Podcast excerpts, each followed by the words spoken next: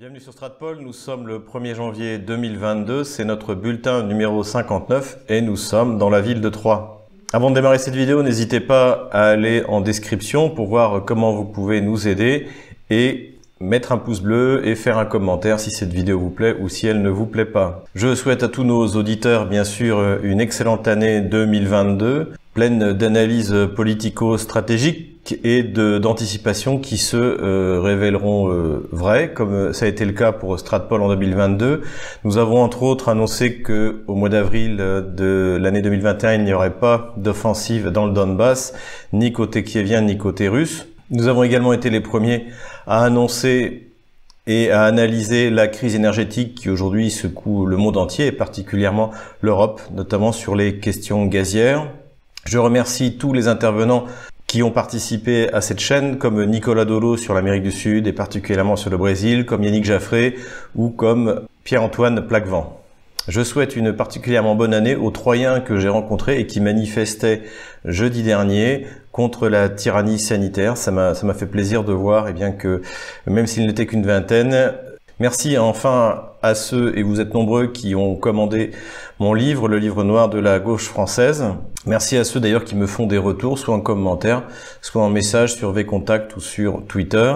Le livre est en principe disponible dans les librairies. Hein. Je vous recommande, et c'est la priorité, de faire travailler vos amis libraires, surtout quand ils sont de nos idées. Sinon, ce qui est le plus profitable pour moi, eh bien, c'est que vous commandiez directement sur le site de The Book Edition. Et sinon, pour ceux qui ne peuvent pas faire autrement, eh bien, il est disponible sur Amazon et sur Rakuten. Je sais que plusieurs parmi vous l'ont commandé sur ces sites. Mais revenons maintenant aux nouvelles internationales et qui concernent la Russie. La bonne nouvelle a été la dissolution de Memorial. Donc Memorial, c'était une, une espèce d'ONG qui avait été créée à la fin des années 80, au début des années 90 et qui se donnait pour mission de faire l'inventaire des crimes commis par les communistes. Alors, comme nous l'avons dit, euh, les, Russes n'ont pas besoin de l'ONG Mémorial pour faire l'inventaire de ces crimes. Il y a des monuments en Russie pour commémorer cette période épouvantable hein, qui concerne essentiellement les années 20 et les années 30. Il y a une journée de commémoration des persécutions politiques. Le rôle de Mémorial était en fait de faire exactement ce que font les gauchistes français en France, c'est-à-dire de faire culpabiliser les générations actuelles de Russes sur des crimes qui ont été commis il y a un siècle, ou il y a 50 ans, ou il y a 30 ans. L'idée étant, comme en France, d'affaiblir le d'affaiblir sa vitalité en lui accumulant une série de péchés, une série euh, de crimes dont les générations actuelles euh, ne sont absolument pour rien, d'autant plus que rappelons-le que dans ces années 20 et les années 30, ceux qui ont fait la révolution bolchevique étaient rarement des Russes, c'était les minorités de l'Empire russe qui se sont soulevés. Et l'on a eu bien entendu des juifs, comme par exemple Trotsky, Bronstein, qui fondent l'armée rouge. On a eu des Baltes. Le premier commandant de l'armée rouge était Vatsetis, c'était un letton. Les tirailleurs lettons étaient les gardes du corps de Lénine. Staline était un géorgien, entouré d'autres géorgiens, comme Beria, comme Orgenikidze. Il y avait également énormément de Polonais. Le fondateur de la Tchéka est Dzerzhinsky, son successeur est Menjinski. Ce sont des Polonais. Le dirigeant du Parti communiste d'Ukraine au moment de la grande famille de l'Holodomor était également un Polonais, c'était Kossior. Je ne dis pas que les Russes n'ont pas participé, mais essayer de projeter sur la population russe la culpabilité des crimes du communisme est une malhonnêteté intellectuelle profonde. Donc la justice russe a dissous l'ONG Mémorial, non pas parce qu'elle faisait des recherches sur les crimes du communisme, mais parce qu'elle recevait de l'argent de l'étranger et qu'elle devait le dire. En fait, nous en avions déjà parlé. Alors je revois pour toutes ces questions de loi mémorielle, de responsable des crimes du communisme, sur la partie de ma vidéo du bulletin numéro 30 où tout ça est détaillé. Allez le voir parce que euh, tout y est, j'ai fait l'inventaire. Et donc l'organisation mémoriale devait préciser, dans la mesure où elle recevait de l'argent des Occidentaux, préciser qu'à chaque fois qu'elle était un agent de l'étranger, hein, sur le modèle de ce qui se fait aux États-Unis, et qu'elle recevait de l'argent de l'étranger. Mais évidemment que les sponsors de mémorial n'étaient pas très contents, puisque le message donc de culpabilisation du peuple russe qui est envoyé par mémorial, dans la mesure où il est précisé que cette organisation est payée par les ennemis de la Russie, il est évident que ce message perdait largement de sa force et Memorial avait oublié à plusieurs reprises d'exécuter la loi russe qui lui, oblige à préciser justement qui la finance. Il y a eu plusieurs rappels par la justice russe et finalement cette association a été dissoute et c'est euh, une excellente chose. Il serait d'ailleurs en France intéressant que les gens qui prennent la parole pour insulter les Français expliquent également d'où ils viennent. Ce serait intéressant par exemple que Roca Diallo explique qu'elle a été formée par les Young Leaders ou que Adama Traoré est financé par l'association euh, des enfants juifs euh, du baron de Rothschild. Il serait intéressant d'ailleurs de demander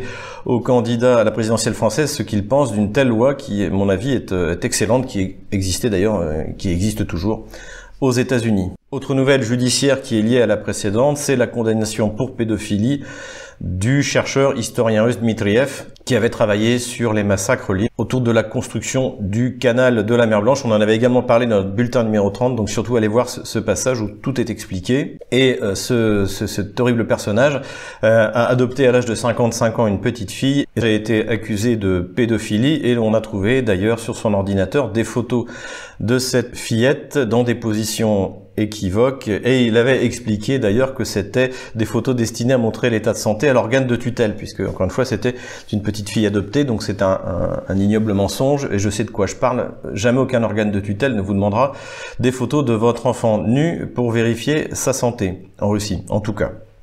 Donc voilà, donc ce personnage aussi a été euh, sévèrement condamné à 13 euh, ans de, de, prison, je crois, ou 17 ans de prison, peu importe. En tout cas, cette personne est un authentique euh, pédophile, et ce n'est de toute manière pas la première fois en Russie que des criminels euh, prétendent euh, être enfermés parce qu'ils font partie de l'opposition, alors qu'en fait ce sont de purs et simples criminels. Ça a été le cas entre autres avec Mikhail Khodorkovsky, le milliardaire déchu, ou Alexei Navalny, qui a été enfermé pour une escroquerie dans le cadre de l'affaire Yves Rocher. Un de mes auditeurs m'a envoyé une interview très intéressante de l'ambassadeur de France à l'OTAN, Madame Muriel Domenac, donc cette interview a été faite dans une émission sur France Culture. Je mettrai le lien parce qu'il faut vraiment écouter. Alors c'est assez pénible parce que même si ma diction n'est pas parfaite, alors pour Muriel Domnac, c'est un E, E, E, E toutes les 5 secondes, donc c'est assez pénible. Cela dit, ce qu'elle déclare est intéressant parce que ça montre la vacuité complète de la pensée militaro-stratégique d'Emmanuel Macron et de la, la, gauche française en général. Elle est notamment incapable d'expliquer pourquoi est-ce que la France est dans l'OTAN. Voilà ce qu'elle dit par exemple. Euh, pourquoi on est encore dans l'OTAN? On a besoin euh, de l'OTAN, comme les autres euh, membres de l'OTAN, pour notre sécurité collective, parce qu'on n'a pas intérêt à être seul. Premier point. deuxième point, être dans l'OTAN ne nous retire rien en termes de souveraineté. Donc voilà, on est dans l'OTAN parce que c'est mieux que de pas être seul. Donc ça fait un peu une pensée dépressive.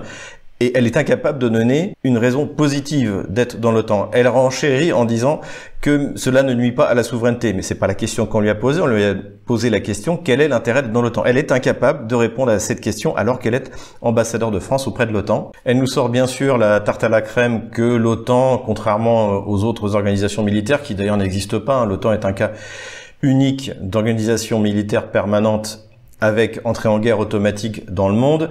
Elle nous explique que l'OTAN donc est fondée sur des valeurs et parmi ces valeurs, il y a bien entendu le respect du droit international. Alors il serait temps aussi qu'elle annonce que la France va fermer sa représentation diplomatique au Kosovo puisque le Kosovo n'est pas reconnu par l'Organisation des Nations Unies et que la France a mené cette guerre contre la Serbie contre le droit international. Donc bien sûr, c'est une espèce de de poids de mesure auquel on a l'habitude avec la gauche française. Ensuite, elle se lance dans une explication complètement tordue où elle explique que l'OTAN n'est pas tournée contre la Chine, mais qu'il est important de faire respecter le droit en Méditerranée à la Turquie pour que ça serve de leçon à la Chine.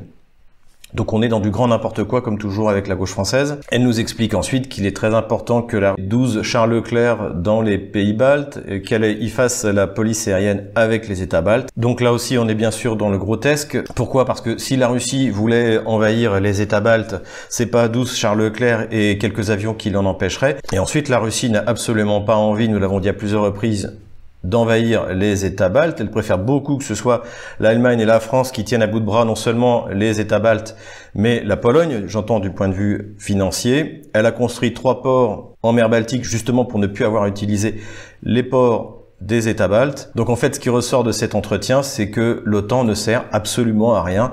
Merci à Madame Muriel Dolmac de nous l'avoir dit sans vouloir nous le dire. En tout cas, si vous avez un peu de temps, une demi-heure à perdre, allez écouter cette espèce de discours complètement absconce tenu par cette euh, fameuse Madame Sécurité, si on en croit le magazine Le Point. Quelques nouvelles économiques de la Russie. Le gouvernement russe finit, euh, comme souvent, son année avec un excédent budgétaire qui ferait rêver à la France. On parle de 4000 milliards de roubles, c'est-à-dire à peu près 47 euh, milliards d'euros. À côté de ça, les réserves de change russes n'ont jamais été aussi grandes puisque euh, notamment récemment, eh elles ont augmenté en une semaine de 4,5 milliards de dollars. Donc on doit être à plus de 630 milliards de dollars. Vous ajoutez à ça le Fonds du bien-être national, nous l'avons dit, les, les, réserves russes se montent à plus de 800 milliards de dollars, ce qui en fait un des pays les mieux gérés et les plus stables économiquement du monde. Cela dit, nous en avons parlé, le gros problème de la Russie,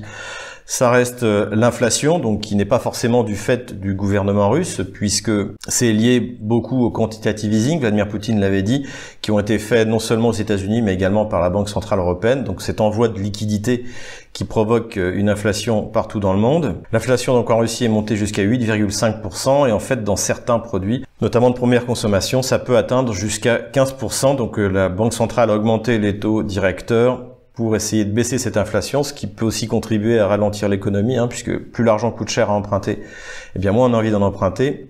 Cela dit, une des raisons qui a été fournie par la Banque centrale, eh bien, c'est que la Russie connaît un problème, et c'est à mon avis son principal problème aujourd'hui, un problème de main d'œuvre. Euh, pourquoi? Eh bien, parce qu'il y a eu énormément d'investissements. Nous l'avons dit, la Russie est en train de devenir une usine géante d'après les chiffres que j'ai vus, mais ça me paraît tellement énorme que j'attends de vérifier, mais le, la production industrielle russe euh, correspondrait à 30% de son PIB, quand elle est à 13% pour la France. Les 40 dernières années de socialisme en France ont abouti à la destruction de notre industrie, contrairement à ce qu'a raconté Bruno Le Maire dans son débat contre Éric Zemmour, la France est en, phase de désindustrialisation, euh, et en plus, ce qui nous reste d'industrie est vendu euh, à la découpe avec la complicité de nos dirigeants. Je vous renvoie, encore une fois, à la lettre fait et document euh, et au pacte de corruption. J'en parle également dans, dans, mon livre sur la, la, gauche française. Donc tout ça, et quelque chose qu'il faut prendre en compte. Euh, le problème, donc en fait, c'est que la Russie ne connaît pas du tout tout ce problème d'industrialisation. De, Elle a même terminé sa réindustrialisation après l'effondrement soviétique. Aujourd'hui, elle est dans une nouvelle phase d'industrialisation avec euh, des usines ultra modernes. Le problème, c'est qu'il faut une, une main d'œuvre et une main d'œuvre compétente, formée. Alors, ça ne peut pas être celle qui viendrait d'Asie centrale, euh, parce que, eh bien, ceux qui viennent d'Asie centrale, c'est pour ramasser la neige et ils ne sont pas formés. au contraire, les, la, la Russie veut renoncer à cette main d'œuvre, développer des technologies, une robotisation qui leur permettra de la remplacer. Et la Russie, et c'est le sens d'ailleurs de, la nouvelle loi pour faciliter l'immigration euh, qui a été prise par Vladimir Poutine, euh, visiblement souhaite offrir la citoyenneté russe au peuple slave, biélorusse, mais surtout ukrainien, puisque l'Ukraine, au contraire, est en train de perdre la quasi-totalité de son industrie et qu'il n'y a pas de plan de réindustrialisation, il y a plutôt même un écroulement économique annoncé. Donc euh, la Russie a besoin en tout cas de main d'œuvre jusqu'à ce que la génération euh, Poutine, c'est-à-dire celle qui est née dans les années 2000, soit en âge de travailler, hein, puisqu'on a eu une augmentation à partir de, début des années 2000 avec la politique nataliste qui a été suivie par Vladimir Poutine. On a une augmentation, on a même eu pendant quelques années un solde naturel positif. Donc cette population doit euh, arriver le plus vite possible sur le marché du travail pour permettre à la Russie de maintenir son rythme de, croissance industrielle, de, devenir un des pays les plus, les plus productifs au monde avec euh, énormes réserves qui lui permettent de développer le pays, de développer les infrastructures, ce qu'on observe dans toute la Russie. Voilà donc l'enjeu, voilà le vrai problème économique de la Russie, c'est pas du tout ce qu'on entend dans les médias occidentaux et français en particulier qui de toute manière n'y comprennent rien. Le grand sujet de cette semaine, c'est bien sûr la nouvelle conversation entre Vladimir Poutine et Joe Biden, donc qui fait partie d'un cycle d'entretien et de conversation qui a démarré, rappelons-le, en juin dernier à Genève et qui a été suivi à la demande des États-Unis euh, par l'envoi de représentants de la CIA, des affaires étrangères en Russie. Ce qui est intéressant, c'est que cet entretien avait lieu pour la première fois à la demande de Moscou et après que Moscou a envoyé la liste de ses requêtes en matière de garantie de sécurité. Ce qui est intéressant aussi, c'est qu'on a l'impression que du côté américain, on a retrouvé un certain professionnalisme et on a renoncé à l'hystérie dans la relation avec la Russie en prenant justement ces distances avec les fuites plus ou moins organisées qui avaient lieu dans la presse américaine on expliquait que euh, Joe Biden avait menacé, que les Russes, ceci, cela. Donc là, on, il semble qu'on soit passé dans une véritable relation diplomatique professionnelle a priori, le rendez-vous s'est bien passé, c'est ce qu'a déclaré le Kremlin. Plusieurs messages ont été passés. Alors, il est évident que Washington ne va pas d'un coup satisfaire toutes les requêtes russes, mais on a vraiment le sentiment qu'on est dans la bonne direction. Joe Biden s'est engagé à ne pas déployer d'armes en Ukraine. Il a bien sûr parlé de sanctions potentielles vis-à-vis de la Russie, comme à chaque fois, mais ça c'est d'ailleurs plus pour son électorat et pour son parti. Et d'ailleurs, il a signé le budget de la défense en refusant d'inclure des sanctions automatiques. Nous en avons parlé dans une de nos précédentes vidéos. Donc, puisque euh, un groupe de démocrates et de républicains russophobes euh, avait exigé de mettre dans le budget de la défense un système de sanctions automatiques contre la Russie. Ça, Joe Biden a refusé de le faire. Donc c'est une, avancée significative et de toute manière, et ça aussi il faut le souligner, Vladimir Poutine a dit qu'une nouvelle vague de sanctions aurait pour conséquence la rupture des relations diplomatiques entre la Russie et les États-Unis. Donc comme ça au moins les choses sont claires. Euh, Sergei Lavrov de son côté a tenu un discours extrêmement dur, mais je pense qu'on ne va pas vers ça, on va davantage vers un rééquilibrage des forces et il y a des signes qui montrent qu'au sein des élites américaines, il y a une prise de conscience de la puissance retrouvée de la Russie et du fait que économiquement on ne peut pas la faire plier. C'est d'ailleurs ce qui a été publié dans le magazine euh, Foreign Affairs, donc qui est en fait le magazine des affaires étrangères américaines, où deux chercheurs spécialistes de la Russie expliquent que la Russie de Vladimir Poutine n'a pas refait l'erreur de l'Union soviétique et que son économie est solide et est capable et a été capable de tenir bon face aux sanctions, que le pays est très peu endetté, que tout est sous contrôle. En gros, ce que nous expliquons sur Stratpol depuis des années, notamment pendant l'année 2021. Donc ça veut dire que les affaires étrangères américaines ont compris cela, alors que, eh bien, malheureusement, les chercheurs français n'ont toujours pas compris, puisque qu'on entend de l'IFRI, qu'on entend de la FRS, c'est toujours le même euh, discours ringard sur la Russie, prétendument puissance pauvre. Donc là, c'est une véritable avancée. D'ailleurs, on peut espérer que, comme de toute manière, l'IFRI et la FRS ne font que copier avec quelques semaines de retard ce que publient les Américains, on va peut-être avoir un changement de discours en France à ce sujet. Ça, va être intéressant de, regarder ça dans les semaines qui viennent. La prochaine étape doit être une rencontre à Genève le 10 janvier entre des représentants américains et des représentants russes. Du côté eh bien des pays tiers, euh, il est évident, et ça nous l'avions souligné, que l'Allemagne et la France sont désormais mis de côté, et même l'Angleterre, mais l'Angleterre de toute manière se sera alignée sur la décision des États-Unis. Alors évidemment, le ministre des Affaires étrangères américain, Blinken, a contacté ses homologues pour les tenir au courant, dit-il, de ce, qui est négocié avec la Russie, mais évidemment pas pour leur demander leur avis. Ce qui est intéressant aussi, c'est ce qui se passe en Ukraine, c'est que le secrétaire général du Conseil de sécurité nationale a déclaré que la Russie ne, représentait pas une menace sur les frontières. Donc euh, on est sorti là également de l'hystérie et lors de ses vœux nouvelle année, le président Zelensky a annoncé que son objectif principal était de mettre fin à la guerre dans le Donbass. Bon, avec Kiev, on peut s'attendre à tout, mais en tout cas, le ton est plutôt à la désescalade et correspond à ce que nous avions justement analysé depuis le début de l'année 2021. Et euh, je n'exclus pas le fait que on aille vers un nouveau Yalta. Donc en février 1945, les trois grands avaient été Churchill, Staline et Roosevelt, et cette fois, eh bien, nous aurions Biden, Poutine et Xi Jinping, euh, et peut-être Modi, hein, le, le président indien, puisque l'Inde prend également de plus en plus de poids sur la scène internationale l'Europe, ou plutôt euh, l'Europe, ça, n'existe pas politiquement, donc euh, des grands pays comme l'Allemagne et, comme la France ou l'Italie semblent euh, définitivement mis de côté et ce qu'elles ont à dire passera en fait Joe Biden, c'est-à-dire en fait que les puissances européennes n'auront pas voix au chapitre. Et d'ailleurs, les six mois de présidence française s'annoncent euh, totalement insipides. Au contraire, rappelons-le, de l'année 2008 où Nicolas Sarkozy, euh, et Dieu sait que je, ne suis pas un fan de Nicolas Sarkozy, ceux qui ont lu mon livre peuvent le confirmer, mais euh, sa présidence de l'Union européenne s'était avérée assez positive notamment dans le cadre du règlement du conflit en Géorgie en 2008, nous en avons souvent parlé. Et puis il avait vendu euh, les Mistral à, la Russie, ce qui fait que même s'il était rentré dans le camp intégré de l'OTAN, il y avait une tentative de créer un certain équilibre. Et en revanche, l'arrivée euh, des socialistes au pouvoir avec François Hollande et jusqu'à aujourd'hui, et l'équipe de bras cassés autour de Jean-Yves Le Drian, Clément Beaune, etc., a provoqué un véritable déclassement de la diplomatie française.